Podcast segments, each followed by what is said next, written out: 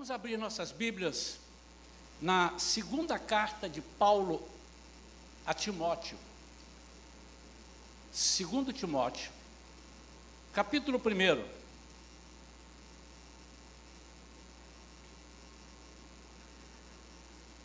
Nós vamos ler inicialmente o versículo 12, apenas o 12.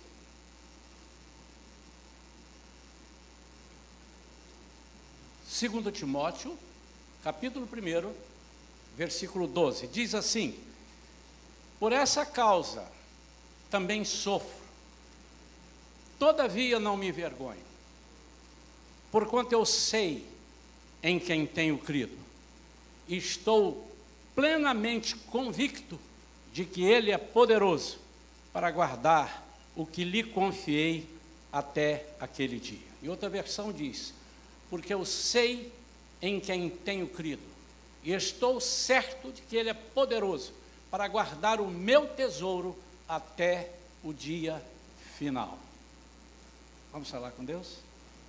Pai querido, em nome de Jesus, Senhor, tem misericórdia de nós novamente. Fala conosco. Senhor, não pelos nossos méritos, mas pela tua misericórdia e bondade. Fala conosco. Senhor, eu sei que há nesta noite aqui corações aflitos. Eu sei que há, Senhor, a, ao alcance da nossa gravação, pessoas que verão esta mensagem eh, amanhã, depois de amanhã. São pessoas desiludidas, quem sabe, sem nenhuma esperança, a ponto de darem cabo à sua própria vida. Pai, em nome de Jesus, que essa mensagem sirva para reverter todo o quadro negativo e que possa nos encher da tua esperança, da tua fé e do teu amor, em nome de Jesus. Amém. Nós estamos vivendo uns anos aí, os últimos anos, meses mais, em que a vontade é dizer eu não acredito em mais nada. Ou não é? Eu não acredito em ninguém. Em quem eu estava acreditando, de repente me decepciona. Em quem que a gente pode acreditar?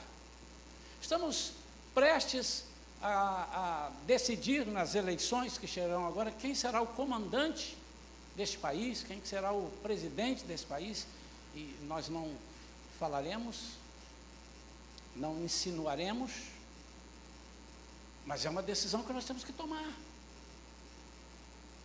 Mas o pior de tudo é que nós estamos convictos de que A ou B vai resolver o problema do país.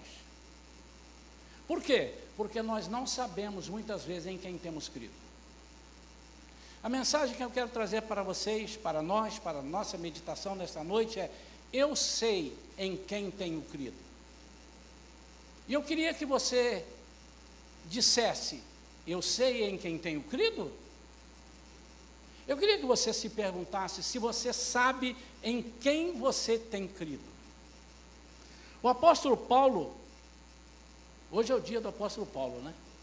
De manhã e agora. O apóstolo Paulo, para fazer essa declaração, ele não arranca do, do, do, do bolso, ele não, ele não tira da cartola, ele não, não resolve dizer assim, eu, agora eu sei em quem tenho crido. E é sobre isso que eu quero falar nesta noite. É sobre o que nos leva a dizer eu sei em quem tenho crido. E eu quero te perguntar mais uma vez: você sabe em quem tem, você tem crido? Você conhece aquele que você diz, eu tenho crido nele? Essas palavras do apóstolo Paulo, irmãos, vieram após uma caminhada com Jesus. Não foi no dia seguinte é que ele teve um encontro com Jesus. O apóstolo Paulo, aos moldes de hoje, era um crente, lá no Antigo Testamento, um, um crente daquele Antigo Testamento. Ele conhecia a palavra e conhecia mais do que muita gente. Mas ele não tinha andado com Jesus ainda. E aprove a Deus que Jesus viesse diretamente ter um encontro com ele e enchê-lo do Espírito Santo.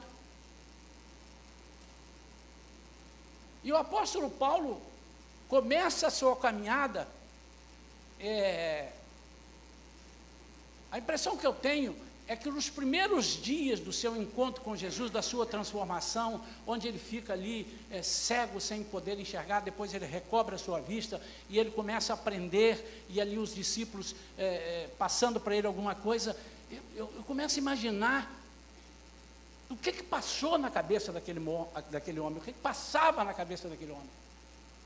Ele disse, puxa vida, tudo que eu aprendi sobre Deus, Será que agora vai ser jogado fora? Não, não vai ser jogado fora, porque o que ele aprendeu de Deus, sobre Deus, o que, o que ele aprendeu acerca do, do Antigo Testamento, apontava para esse Jesus que ele agora tinha a oportunidade de conhecê-lo pessoalmente. E ali, assim que ele começa a servir, assim que ele começa a trabalhar no seu ministério, ele começa a ter ensinamentos. E é sobre ensinamentos que eu quero falar nesta noite.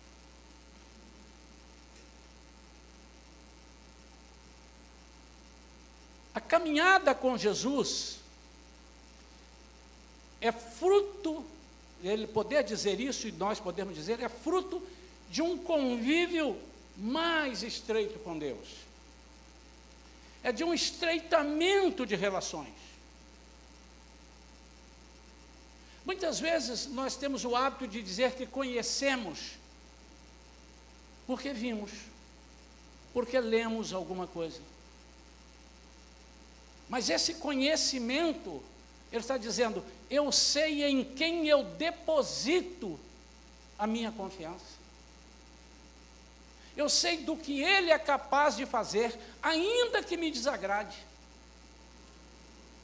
Ainda que eu espere uma coisa mais, mais, é, como se diz, mais alegre para mim e venha uma coisa que me entristeça o coração, eu sei em quem tenho crido.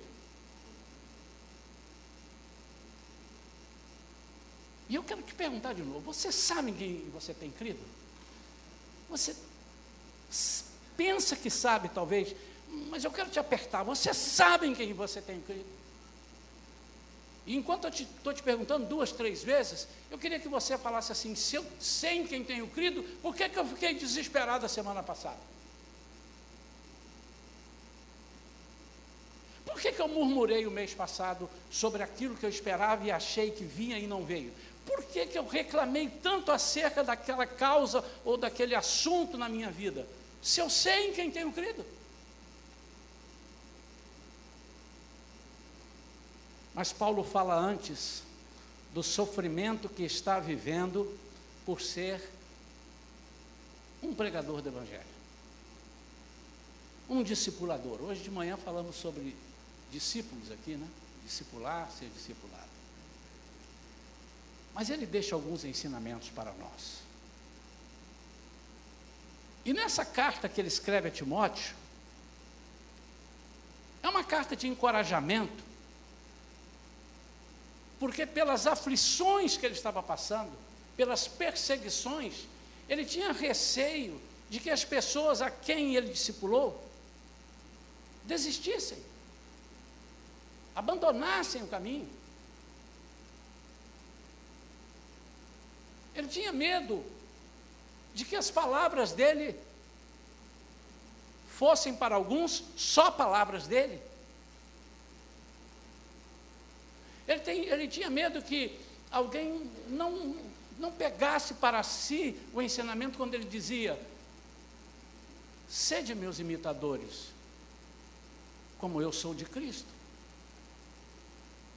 Como uma pessoa pode imitar a Cristo e passar tantas tribulações e tantas angústias como o apóstolo Paulo tinha passado? Aliás, a vida de Paulo, meu Deus,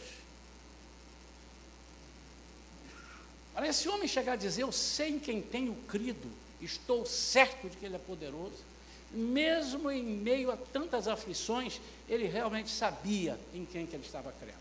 Por quê? Primeira coisa, ele não estava crendo num Deus só do presente. Ele estava crendo num Deus do passado, do presente e do futuro. A primeira lição que nós vamos aprender com ele, e é o que eu quero passar para os nossos irmãos nessa noite, para todos nós aprendermos. Para que você diga, eu sei em quem tenho crido, aprenda a confiar em Deus. Como é que eu confio em Deus? Como é que eu aprendo a confiar em Deus? Confiar em Deus é viver um processo, escreva se você puder, processo. Viver um processo de estreitamento de conhecimento mútuo, onde você conhece a Jesus, conhece a Deus, conhece o Espírito Santo e deixa que Ele te conheça também. Sim, um processo. Há pessoas que não podem dizer essas perguntas que eu estou fazendo aqui, talvez possa é, cair mal, ou alguém diz: Eu não posso responder isso, porque você não tem vivido um processo. Você teve uma situação onde, Senhor, me livra. Ele veio e te livrou. Esse Deus é maravilhoso. Eu sei que eu posso crer nele. Mas quando você disser de novo, Senhor, me livre, e você teve que falar três vezes, Senhor, pelo amor de Deus, me livre. Senhor, onde o Senhor está, que o Senhor não me ouve, me livre. Será que você pode dizer, eu confio em Deus?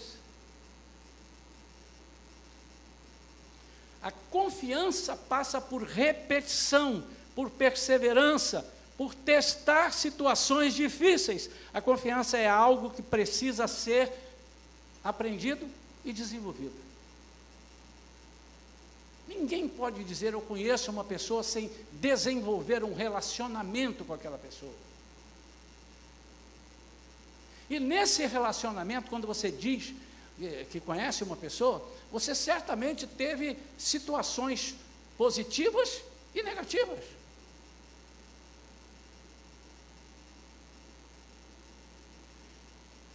Muitas vezes você é levado ao deserto porque ali não há escoras.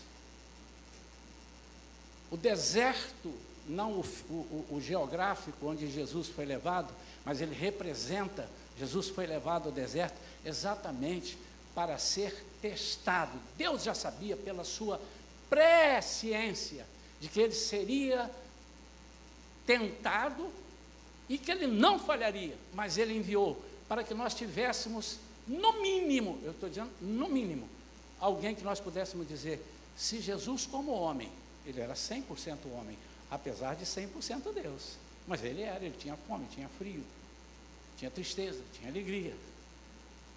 Ele foi levado, e esse deserto é um deserto para nós, não necessariamente você precisa ir lá para o deserto. Tem gente aí que está querendo para o deserto de Dubai. Eu também queria, é legal, deve ser legal, pelas, pelo que eu vejo. Mas o deserto espiritual, o deserto onde parece que você está gritando e ninguém está te ouvindo. Não há escoras para você se amparar. É você com Deus e pronto. Mas no deserto, ou seja, quando Deus permite te leva para testar, para capacitar, para forjar em você um, um caráter cristão, um homem, uma mulher de fé, é possível que nesse deserto as vozes, as vozes se calem e você comece a ouvir vozes que não são vozes de Deus.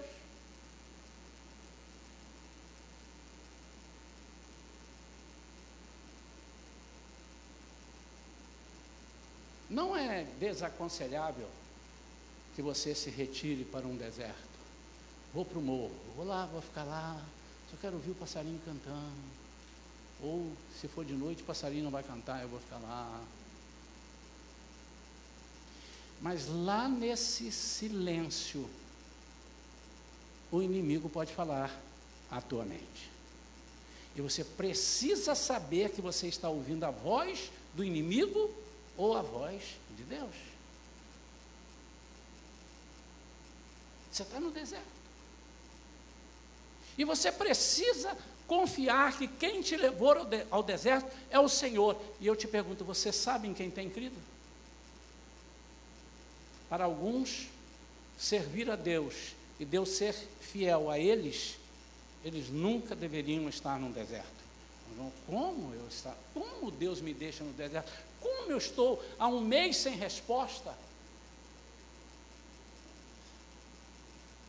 Para Deus dar essa palavra hoje, é certo que haja alguém entre nós, ou aqui, ou fora daqui, no alcance da TV, ou nos dois, aqui e lá, que está aguardando uma resposta e já está começando a imaginar: não é possível que eu não tenha resposta. Mas eu te pergunto: você sabe em quem tenho crido? Em quem tem crido? Você vai ouvir vozes no deserto, mas vai precisar discernir qual é a voz de Deus.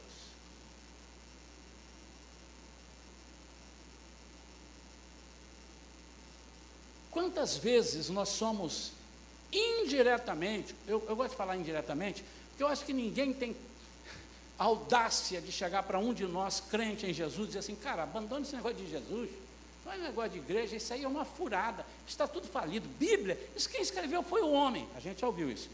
Rasga esse negócio. Essa pessoa não tem nenhuma chance, comigo não tem, não sei se tem com você, acho que não tem com ninguém mas indiretamente ele tem chances. Quando ele começa a sussurrar aos seus ouvidos, quando ele começa a fazer algumas propostas para que você descreia de Jesus, para que você não confie. Então, a primeira coisa que o apóstolo Paulo está nos ensinando, que nós precisamos aprender a confiar em Deus. Irmãos, aprender a confiar em Deus significa muitas vezes ele jogar a gente, soltar encolher a mão e a gente vir caindo, vir caindo, vir caindo, e a gente pensa, pronto, agora eu morri. Aí ele chega por baixo e segura, não, mas eu estou aqui.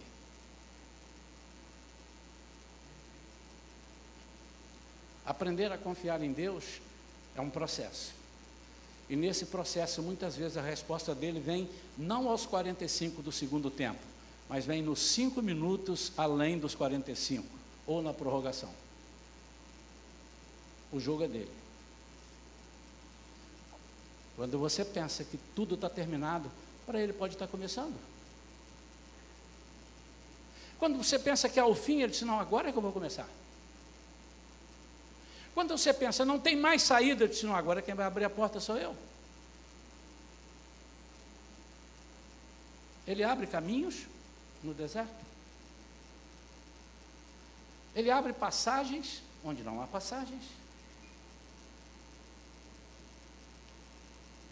primeira coisa que o apóstolo Paulo está dizendo é que nós precisamos aprender. Para eu dizer, eu sei em quem tenho crido, eu preciso ter uma relação com Deus. Eu quero te convidar nesta noite a colocar no seu coração: Senhor, não fale ainda, espere eu terminar, porque pode ser que você não queira falar. Senhor, custe o que custar, eu quero aprender a confiar em Ti. Pode ser que a resposta para o dinheiro que você está esperando para pagar uma conta quarta-feira só vai chegar na quinta-feira de manhã. E você pensa, está tudo perdido porque era o prazo quarta-feira. E o credor, seja banco, seja pessoa física, te liga e diz assim: ó, resolvi te dar mais um prazo. Você pode pagar sexta-feira. Mas eu já tenho o dinheiro, porque eu sei em quem tenho crido. Estou falando de coisas naturais. Pode ser que a resposta que você esteja esperando acerca do seu casamento, mais de uma vez, eu vi, estive, participei de pessoas que estavam numa igreja ouvindo uma pregação com a mala dentro do carro, para a mulher dele ir embora e eles se separarem. Aquele era o último prazo mas eu sei em quem tenho crido. Pode ser que você entre num hospital e o médico fale, depois chame uma junta médica e diga assim: não há mais o que fazer. Se houver um propósito de Deus, Ele vai entrar com providência e você vai dizer: Eu sei em quem tenho crido. Quantas pessoas aqui que eu conheço, aqui da igreja, deram testemunho de que chegaram e o médico deu um, um diagnóstico dizendo é assim, assim, assim. E a pessoa na hora disse assim, mas a última palavra do meu Deus, eu já ouvi isso aqui na igreja. É a última palavra. E tiveram como resposta. Por quê? Porque eu sei em quem tenho crido. Por que, que eu sei quem, em quem tenho crido? Porque eu sei que Ele não falha. As promessas do Senhor não falham. E se Ele prometeu, Ele vai cumprir, a não ser que Ele não tenha prometido.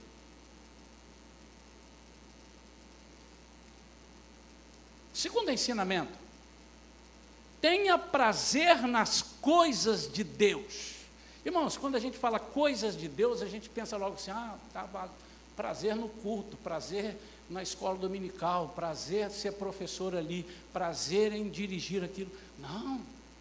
Prazer em ser usado por Deus. Mas onde? Desde que você acorda até que você dorme. Nós precisamos entender que Deus tem uma capacidade, uma sabedoria absurdamente grande, a ponto de formar, e aqui dentro tem advogados, contadores, médicos, e ele disse assim: Eu vou infiltrar vocês, porque eu tenho um plano na vida de vocês.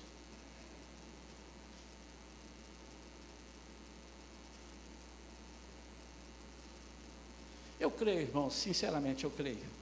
E eu posso dizer, eu sei em quem tenho crido. Eu tenho uma vida para dizer, eu sei em quem tenho crido. Como Deus tem me abençoado. Eu creio que Ele me levou naquele CTI. Porque me foi confiado. Ô, irmãos, presta atenção. Se não fosse eu, seria outro.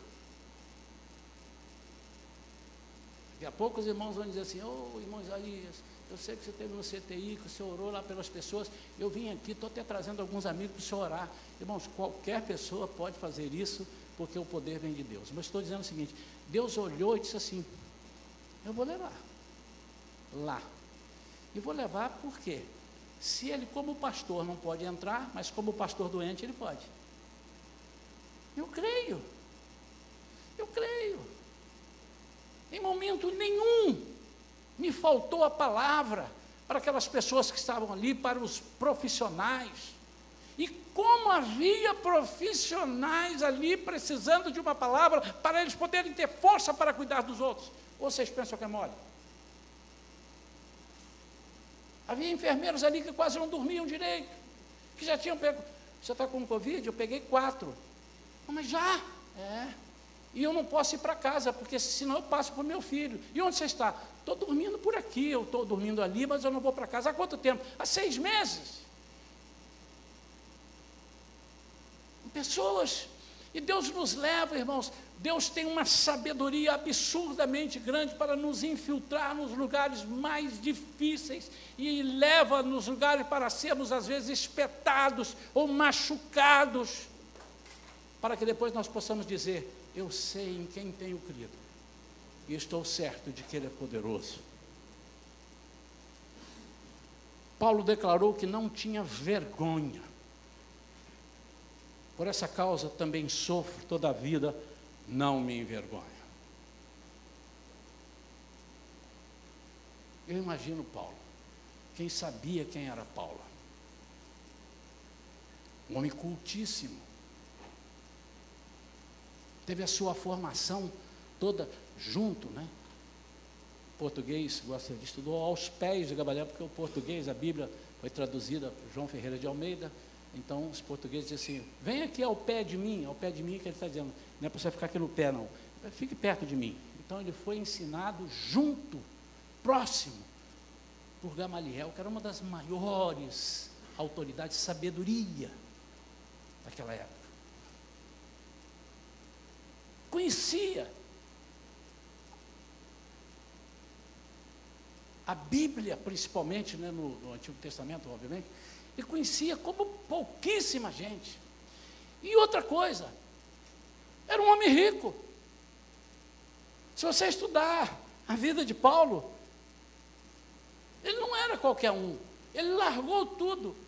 E ele depois não queria ser pesado, ele ficava fazendo as tendas para vender, para ele se, é, é, para ele se firmar, para ele sustentar.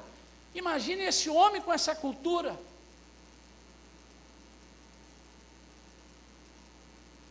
E as pessoas fazendo o que fizeram com ele, dando tapa na cara. Aí ele, quando ele lembrava quem ele servia, ele falou assim: Mas Jesus é muito mais que eu, muito mais sábio, muito mais poderoso, majestoso. O próprio Deus. E o que ele passou? Então eu não tenho vergonha nenhum, nenhuma. Então, se ele não tinha vergonha, logo aquilo agradava a ele. Então, ter prazer nas coisas de Deus é agradar-se, deleitar-se no Senhor, agradar das coisas do Senhor, é ter prazer, ainda que no sofrimento. Irmãos, a coisa mais gostosa do mundo é quando me elogiam. Eu prefiro que vocês me vaiem, é, que me elogiem do que me vaiem. Pastor Paulo Brito uma vez falou: Eu prefiro que vocês me aplaudam do que me vai. É muito gostoso ser elogiado, não é? Mas a pior coisa é quando nós somos criticados por amor a Jesus. Quando nós somos injuriados por amor a Jesus. Nós temos que aprender a ter prazer no processo, não nós temos prazer. O Senhor, hoje eu orei, o Senhor respondeu, e eu saí saltitante de alegria.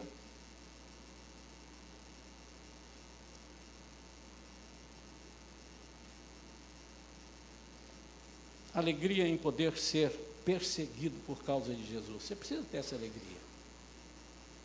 Mateus 5,11 diz: Quando vos insultarem, quando vos perseguirem, e mentindo, disserem todo mal contra vós, por minha causa, vocês são bem-aventurados.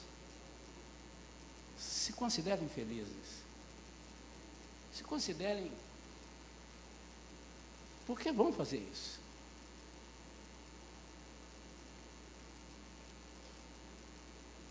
Às vezes estamos envolvidos na obra, mas não temos prazer. Fazemos como se fosse um peso, uma obrigação.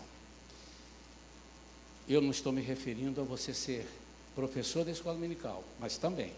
Eu não estou me referindo a você ser líder de algum ministério, também. Mas eu estou me referindo a algo muito superior a ser um pregador do Evangelho na rua. Você não precisa ser pastor para pregar o Evangelho ser um discipulador, a ser um propagador das boas novas, e você fazer isso com prazer. Não tem tempo feio, você faz com prazer. Mas você só pode fazer com prazer se você é, já sabe confiar em Deus. Sabe que nada vai lhe faltar. Jesus mesmo disse: se você quiser ganhar a sua vida, você vai perder. Mas se você perder a sua vida por causa de mim e do Evangelho, você vai ganhar. E um dia eu entendi esse versículo, e falei, que troca boa. Jesus está dizendo, só vocês podem pregar o Evangelho. Nem eu posso mais. Meu pai decretou assim, eu não vou voltar aí mais para pregar o Evangelho. Quantos não sabem disso? Se não sabe disso, levanta a mão, eu vou te mostrar na Bíblia. Jesus não voltará mais para pregar o Evangelho. A igreja pode dizer um amém ou vai ficar assim? Amém? Estou certo, irmãos? Ufa, que sorte. Os anjos também não. Vai haver a pregação do Evangelho até na tribulação, mas por homens. Quem prega o Evangelho desde que Jesus subiu? Nós e se ninguém pregar o Evangelho, você vai dizer, as pedras vão clamar. Ele exatamente, mas ninguém. Jesus falou, já que não tem ninguém, o pai, posso descer mais uma vez? Só uma vezinha, já fui uma vez, vou lá, agora eu já sei como é que funciona. Eu vou lá. Não vai haver isso, não há essa possibilidade. Então, essa é a nossa parte. Agora, quem é que pode cuidar da sua vida? Quantos aqui sabem o que vai acontecer com você daqui uma hora? Levante a sua mão se você souber o que vai acontecer com você daqui uma hora. Estou dando uma hora, mas eu queria falar dois minutos. Só Jesus pode. Só Ele pode cuidar do seu emprego que está lá amanhã. Você não sabe se vai chegar lá e diz, ah, foi bom você chegar. Apesar de hoje ser 27 de junho, ainda não chegou o fim do mês, eu estou aqui com a carta de desligamento para você. Você está desligado da empresa. Pode ou não pode acontecer? Quem cuida da sua vida só tem um Deus, só Jesus. Então ele diz: se você fizer aquilo que você tem que fazer, eu vou fazer aquilo que só eu posso fazer. Tenha prazer nas tribulações, entendendo que tudo faz parte da confiança. 2 Coríntios capítulo 12, versículo 10, eu quero ler aqui na nova tradução da linguagem de hoje, que diz: Eu me alegro também com as fraquezas, os insultos, os sofrimentos, as perseguições e as dificuldades pelos quais pós, passo por causa de Cristo, por causa de Cristo. Porque quando perco toda a minha força, então tenho a força de Cristo em mim. Uh! Eu te pergunto, você quer ser forte? Quantos querem ser fortes aqui? Wesley não quer, ele já é. Quantos querem ser forte? Então seja fraco. Perca a sua força. Perca a sua força. Significa o quê? Aquilo que nós pregamos de manhã. Não se embriague com as coisas que são naturais, mas se embriague com as coisas sobrenaturais.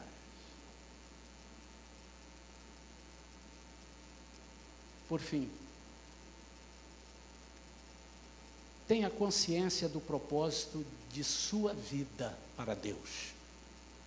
O que, que você está fazendo aqui na terra? Se você entender isso perfeitamente, tudo fica claro. O problema é que às vezes nós pensamos que Deus nos plantou aqui para fazer uma nova geração depois que tudo acabar. Então, juntando uma turma aí para Marte, para criá-la, você nunca mais pode voltar. Quem se candidatar, né, tem umas pessoas que já se candidataram, tem um processo de anos que eles estão fazendo seleção, nunca mais vai voltar. Eles dizem isso, também não sei se volta. Vai para Marte. E você vai ficar lá até que a Marte o separe.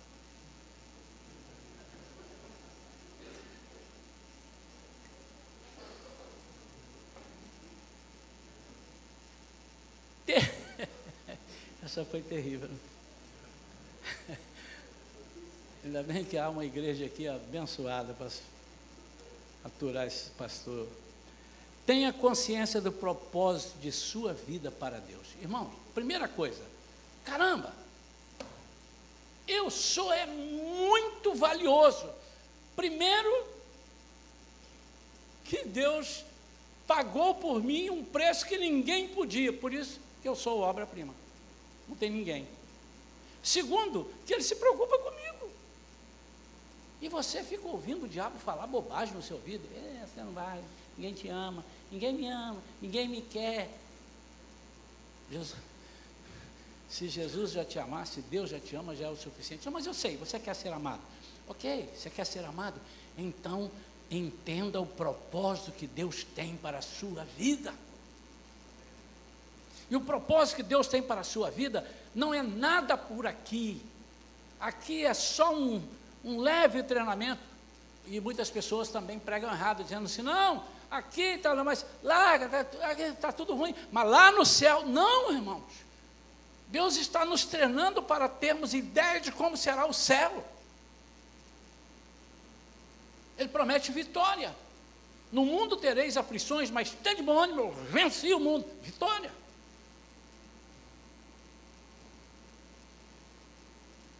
Mas esse propósito é você entender que Deus te chamou, te comissionou, e Ele está todo o tempo, e Ele não vai parar, não vai parar. Ninguém pode dizer, é, ele estava fazendo isso comigo, parou. Não, ele está todo o tempo. E até o dia que ele vier, ele está te forjando, ele está te preparando, ele está te construindo. Observe você, meu irmão, que é crente há 10, 15, 20, 30 anos. Vê se você não é muito superior ao que você era quando você aceitou Jesus, em termos de confiança, em termos de habilidade na palavra. E se você não é, alguma coisa aconteceu, você precisa ser.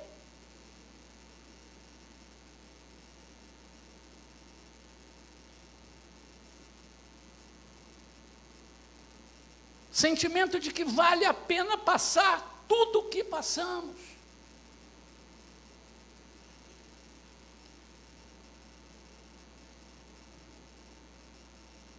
E o apóstolo Paulo está falando com Timóteo aqui, ele diz: rendo graças a Deus a quem sirvo com a consciência limpa, versículo 3.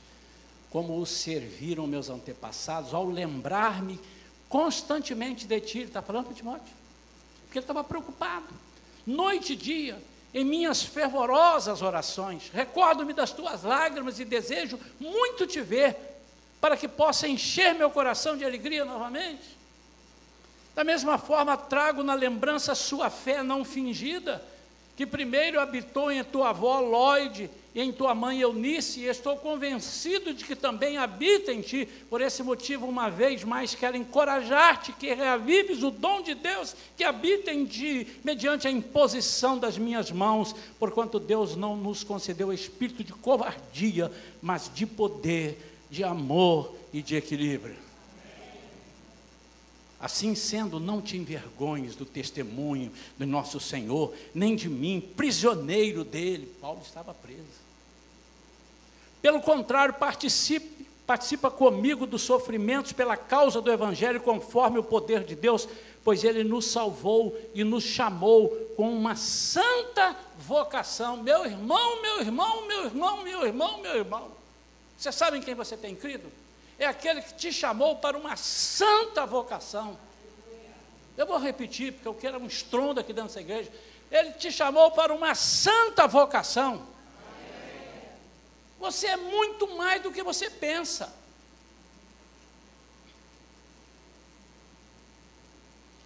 Ele nos salvou e nos chamou com uma santa vocação, não em virtude das nossas obras, mas em função da sua própria determinação e graça. Esta graça não nos foi, aliás, nos foi outorgada em Cristo Jesus desde os tempos eternos e que nesses dias se manifestou pelo aparecimento de nosso Salvador Cristo Jesus, que aniquilou a morte e trouxe à luz a vida e a imortalidade por intermédio do Evangelho. Deste Evangelho fui constituído pregador, apóstolo e mestre. E agora o 12, por esta causa também sofro. Todavia não me vergonho, porque eu sei em quem tenho crido. Estou certo que Ele é poderoso para guardar o meu depósito até aquele dia com D maiúsculo.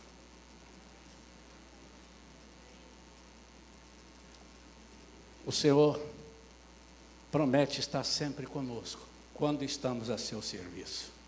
Em Isaías 41, 10, ele diz assim: Por isso não temas, porque estou contigo.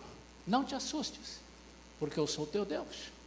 Eu te fortaleço, ajudo e sustento com a mão direita da minha justiça. Você sabe em quem tem crido?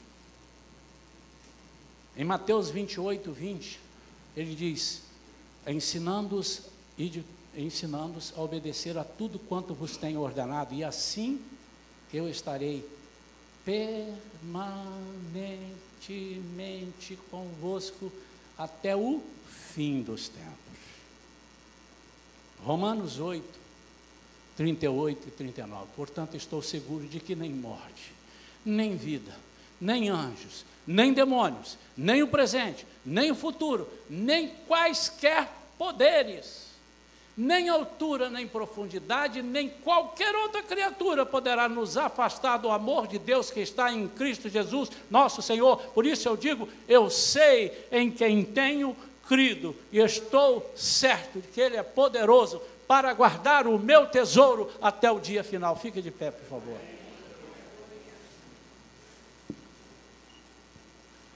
Mas eu sei em quem tenho crido, que é poderoso, guardará, pois, o meu tesouro até o dia final. O Senhor dá essa palavra, porque Ele certamente identifica que nesta noite pessoas que estão com dificuldade de dizer eu sei em quem tenho crido. Você tem se decepcionado com a resposta que ainda não chegou. Mas eu te pergunto, se você sabe em quem tem crido, por que você está aflito? Se você sabe em quem tem crido, por que você está ouvindo outras conversas?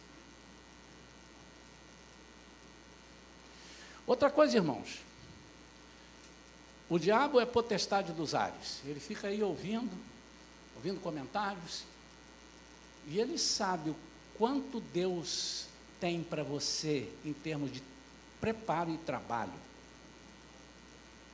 E vou repetir o que falei no início: ele nunca vai chegar a dizer assim, ó, furada, sai disso, negócio de evangelho, negócio de Bíblia, negócio de crente, ó, só tem corrupto, só tem maluco, samba fora.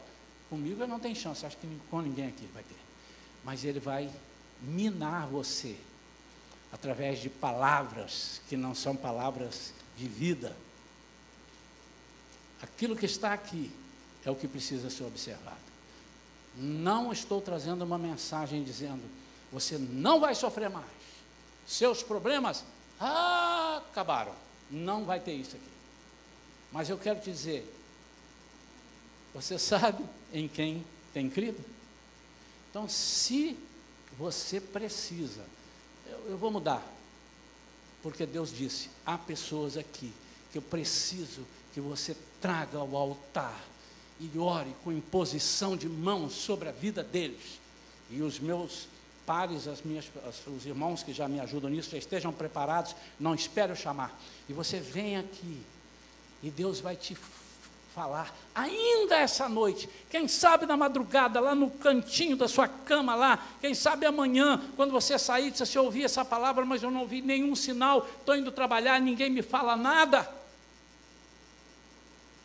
Mas quando você olhar lá longe assim, epa, eu agora, falaram que ia chover, mas não estou vendo nada, tudo azul, mas eu estou vendo uma nuvenzinha, pequenininha, do tamanho da mão de um homem.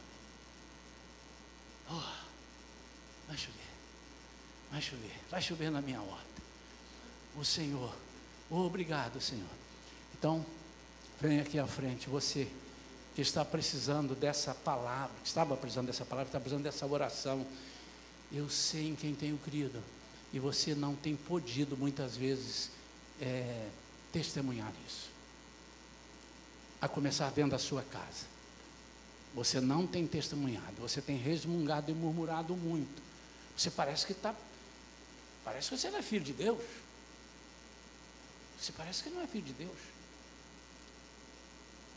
Em nome de Jesus, pode vir, eu quero orar por aqueles que estão passando esse tipo de problema de tribulação e que é, talvez tenha uma resposta que ele não que ele não, não obteve ainda, mas o Senhor está dizendo: você sabe em quem você está crendo?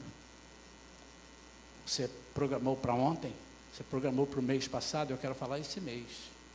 Eu quero falar o mês que vem. Eu quero que você espere até setembro. Você está preparado?